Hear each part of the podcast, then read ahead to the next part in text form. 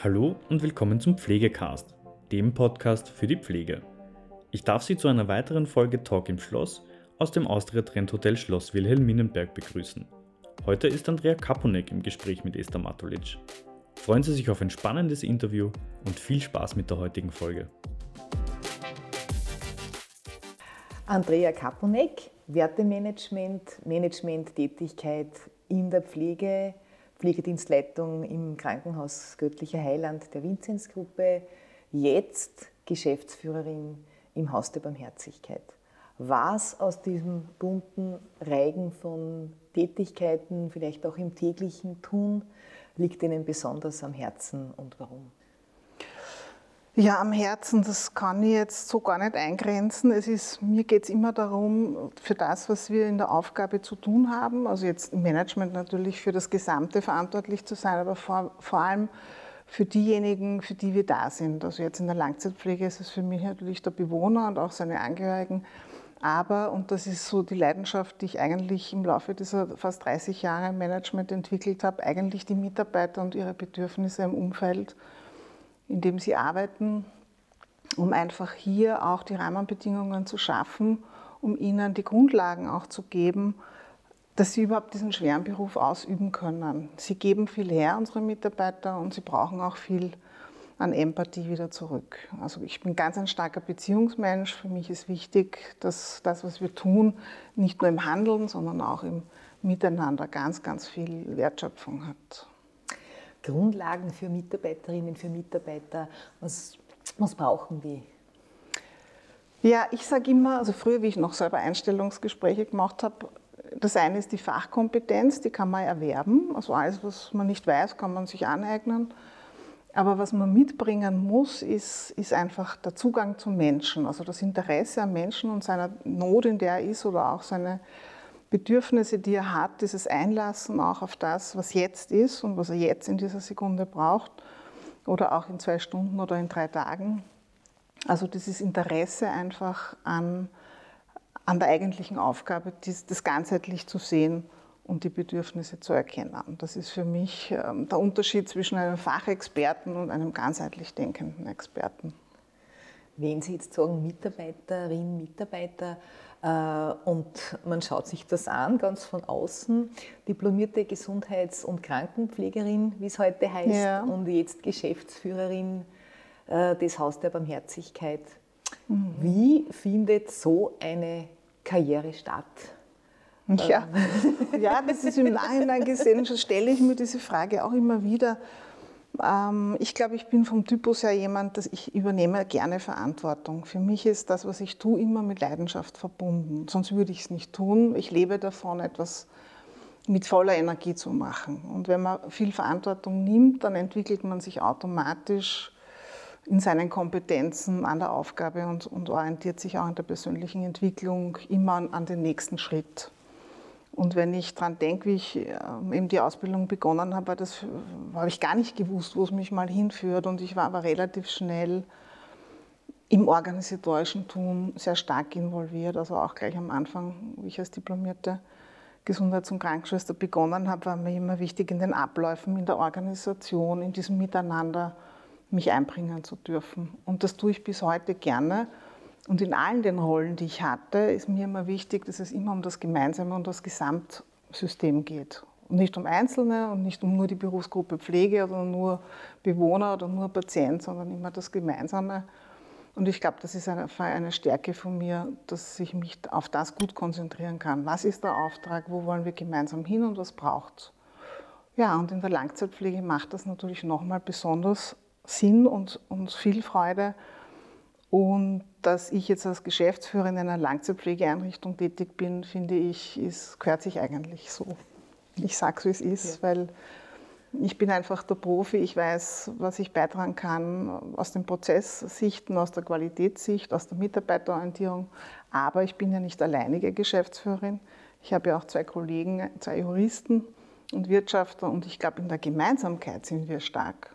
Also ich bringe sozusagen meine Beruflichkeit und meine Verantwortungsfreude ein, aber auch meine zwei Kollegen bringen ihre, ihre Kompetenzen ein. Und das finde ich ist in äh, Gesundheitssystemen extrem wichtig, dass nicht nur ein eine Expertise, eine Kompetenzsäule da ist, sondern alle verschiedenen, die man braucht, um so eine Organisation gut führen zu können. Und wenn jetzt die Verantwortung gerade fällt, die immer groß ist und immer hoch ist, ja. Jetzt gerade im, im Kontext Corona, man hat es ja überall gehört, gerade die Langzeitpflegeeinrichtungen waren mhm. gefordert. Das war auch ein großes Thema, die Besuchsbeschränkungen der, der Personalnotstand, ja. der sich einfach äh, ergeben hat aus den Quarantänen. Mhm. Wie hat sich das für Sie konkret gestaltet? Wie taucht man durch sowas durch? Wie kommt man durch äh, so eine Situation? Ja. Naja, wir sind ja noch nicht durch. Wir sind in der dritten Welle.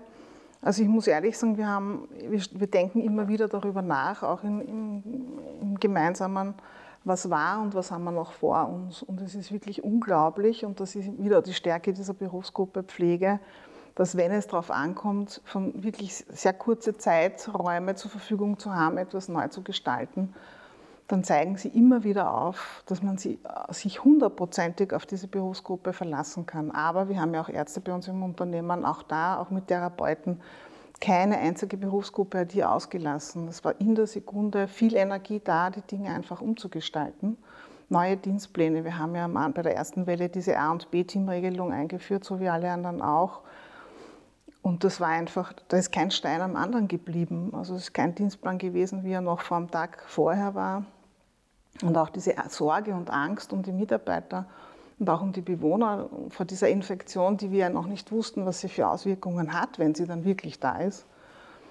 Und wie sie dann da war, erstmals in einem unserer Häuser, haben wir uns Gott sei Dank so gut vorbereitet gehabt, dass wir dann alle Maßnahmen sehr rasch umsetzen haben können. Und diese Dankbarkeit, die, die wir auch unseren Mitarbeitern gegenüber haben, die ist unendlich. Das kann man auch mit nichts. Also so oft ich Danke sage, so, es geht gar nicht. Das geht sich gar nicht aus.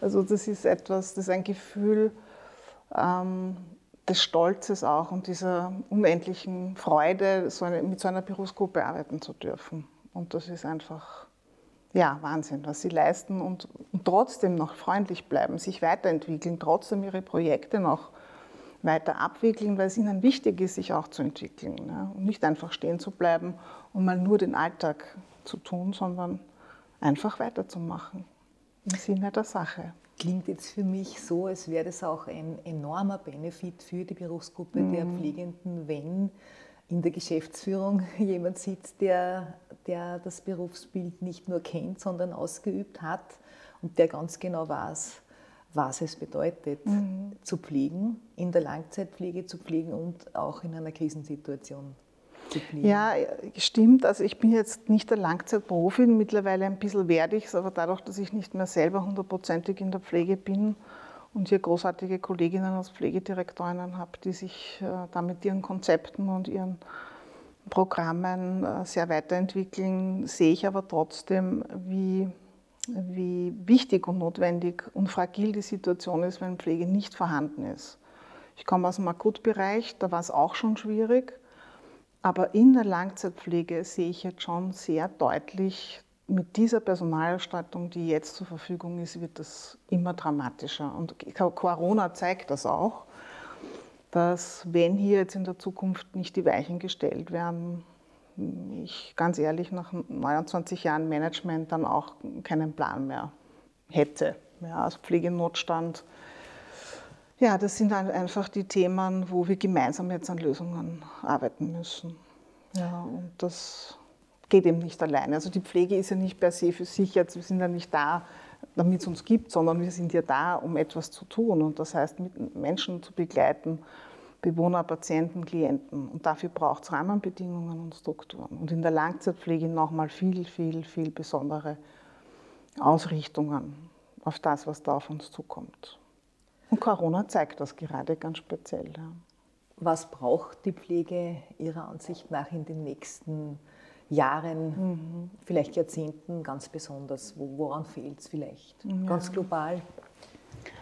Also ich glaube, der Beruf an sich selber muss weiter an sich arbeiten. Also man kann das nicht anderen überlassen. Die Berufsgruppe Pflege muss selber sich weiterentwickeln, muss in ihren Kompetenzen weiter wachsen und sehr selbstbewusst diesen eingeschlagenen Weg der Akademisierung gehen, sich da auch nicht abbringen zu lassen und die Berufe, die, die dazugehören, also Pflegefachassistenten, Pflegeassistenten, aber auch andere Berufe, zulassen, integrieren und sich ganz konzentriert auf Pflegekompetenzen, Pflegeentwicklung, ähm, ja, den Weg zu gehen und sich da nicht abbringen zu lassen. Was es aber ganz dringend braucht, und das kann die Pflege, der Pflegeberuf für sich nicht entscheiden, sind die Rahmenbedingungen, die aus politischer Sicht, aus meiner Sicht zu treffen sind. Und dazu gehört einfach mal eine ganz klare Personalausstattungsvorgabe. Ja, es ist, wir haben in Wien noch das Glück, dass wir durch das Wiener Wohn- und Pflegeheimgesetz ein bisschen mehr Vorgaben haben als so an, manche andere Bundesländer. Aber so wirklich stellt es den Bedarf nicht dar, den wir tatsächlich brauchen in der Realität. Und Pflege hat sich in den letzten Jahrzehnten, kann man sagen, so schön weiterentwickelt, dass es auch kaum mehr möglich ist, zu sagen, Pflege ist 24 Stunden da, also tut einfach alles, was gerade anfällt. Und die Diplomierten halt so ein bisschen mehr in Anordnung, Aufsicht und Delegation und die anderen machen halt, was, grad, was es halt gerade so gibt beim Bewohner und beim Patienten. Oder was das Fach gerade vorgibt oder was der Tag bringt. Das geht nicht mehr. Also wir haben hier bei den Rahmenbedingungen sicher ganz viel im Skill and Grade Mix zu tun. Also Pflege soll pflegen in der Expertise, in ihrer Fachlichkeit, in ihrer Befugnis auch, was, was sie darf, also auch auszuschöpfen, was das Gesetz auch gibt, den Rahmen auch ausschöpfen. Und andere Berufe, die zuarbeiten und die sozusagen das System mitstabilisieren und ordnen. Ja, und da braucht es aber auch den politischen Willen aller, auch den Willen der Berufsgruppe selber, hier vielleicht etwas auch loszulassen, um neue Wege auch zuzulassen. Und in der Langzeitpflege sehe ich hier ganz stark die akademisierte Pflege an der Front. Für mich ist Langzeitpflege die Königsdisziplin der Pflege. Wir haben immer mehr multi ähm, Situationen, wo ich sage, der Pflege alleine kommt hier keinen Schritt weiter. Wir brauchen viel mehr das Miteinander auch von Therapie und Medizin, auch in der Langzeitpflege.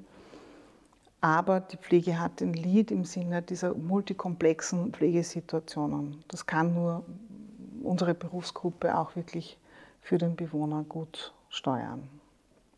Und das fehlt so ein bisschen, weil gerade der gehobene Dienst in der Langzeitpflege wie soll ich sagen, eher die, gerade die Mangelberufsgruppe in erster Linie ist. Und auch die Kolleginnen, die von den FHs jetzt abgehen, also die eine akademische Ausbildung machen, sich jetzt auch nicht unmittelbar groß interessieren, in die Langzeitpflege zu kommen.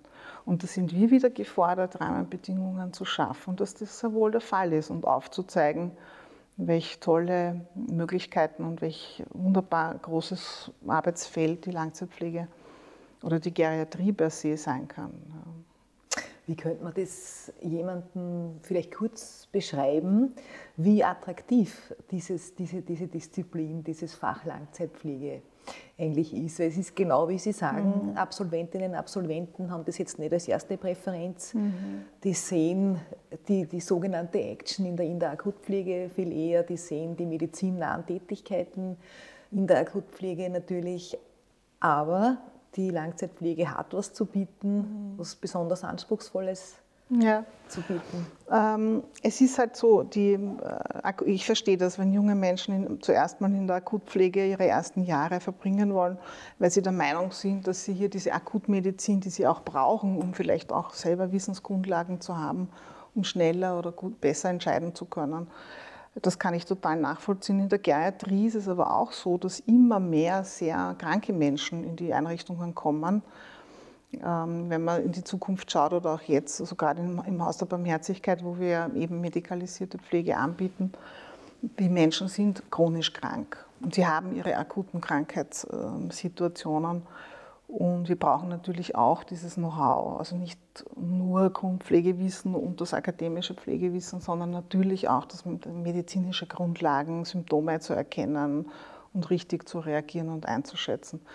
Aber was für mich in der Langzeitpflege das Schöne ist, dass es niemals nur um eine, ein Erkrankungsfach geht, wo man sich dann spezialisiert, sondern die Menschen kommen zu uns, die haben eine Geschichte, die haben Leidenswege oft, die haben Erwartungen und Hoffnungen und letzte, den letzten Teil ihres Lebens verbringen sie bei uns. Und bei uns geht es halt ganz stark um Lebensqualität, aber eben auch um Sicherheit, um Verhinderung von, von Krankheiten, sehr viel präventive Maßnahmen, um diese chronischen Krankheitsbilder, die sie ja meistens mitbringen, auch zu stabilisieren und sich da auch sehr gut auszukennen. Und da gehört halt viel dazu, Diabetes, Bluthochdruck, COPD-Erkrankungen, Herzerkrankungen, Neurologie. Wir haben sehr viele Demente mittlerweile. Fast kein Mensch kommt mehr ohne Demenzdiagnose. Also es ist so ein breites Feld, das wir hier abdecken müssen. Und das ist ja das Schöne. Und man kann sich hier extrem weiterentwickeln, sowohl fachlich, aber auch menschlich. Ja, und das finde ich in der Geriatrie das Spannendste eigentlich. Ja. Und auch diesen palliativen Ansatz. Also Langzeitpflege ohne palliativen Grundsätzen gibt es nicht. Ja. Also es ist von allem was dabei und das ist eigentlich das Schöne. Und nicht nur ein, ein Weg oder vielleicht ein bisschen noch was dazu. Ich höre jetzt in, diesem ganzen, in dieser ganzen Herausforderung, in auch vielleicht den unterschiedlichen Spannungsfeldern, höre ich ganz viel Optimismus heraus, ganz viel Zuversicht, mhm. viel Power. Wie, wie behält man sich das? Ja. Wie behält man sich das? Weil ich einfach sehe, dass durch unser Tun oder auch durch das, was ich beitragen kann, wir immer wieder nächste Schritte gehen können und dass wir immer wieder gemeinsam auch aus schwierigen Situationen rauskommen. Und das waren, wenn man sich ähm, ja, miteinander diese Kraft auch bündelt, dass das immer zu Erfolg führt.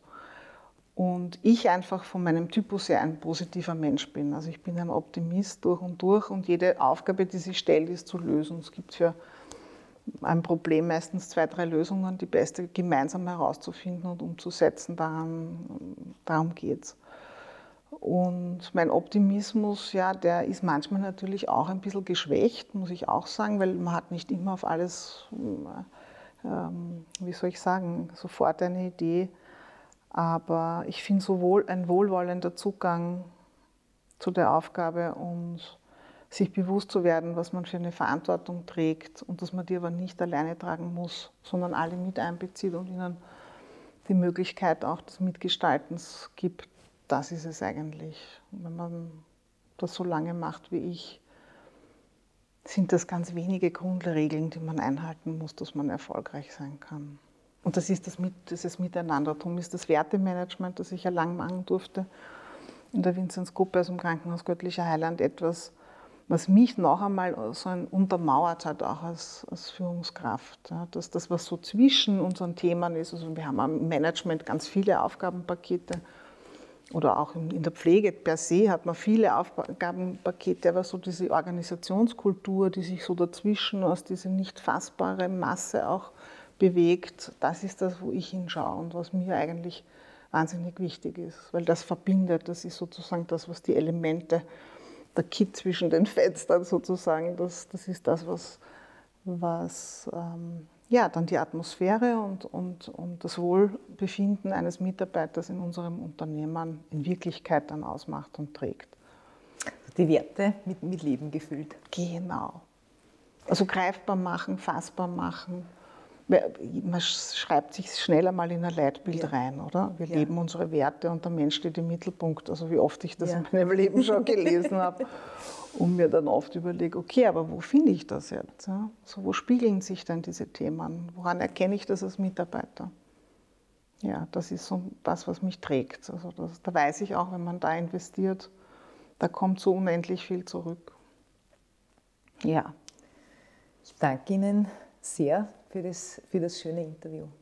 Danke vielmals, dass ich die Möglichkeit hatte. Dankeschön. Ja, das war es auch schon wieder mit der heutigen Folge Pflegecast. Wenn Ihnen diese Folge gefallen hat, freuen wir uns, wenn Sie unseren Podcast abonnieren. Weitere Informationen zum Thema Pflege und allem, was dazugehört, finden Sie auf unserer Webseite www.pflegenetz.at oder unserem YouTube-Kanal Pflegenetz und unseren Social-Media-Kanälen. Alle Links zur aktuellen Folge sowie unseren Webseiten finden Sie in der Beschreibung. Bis zum nächsten Mal.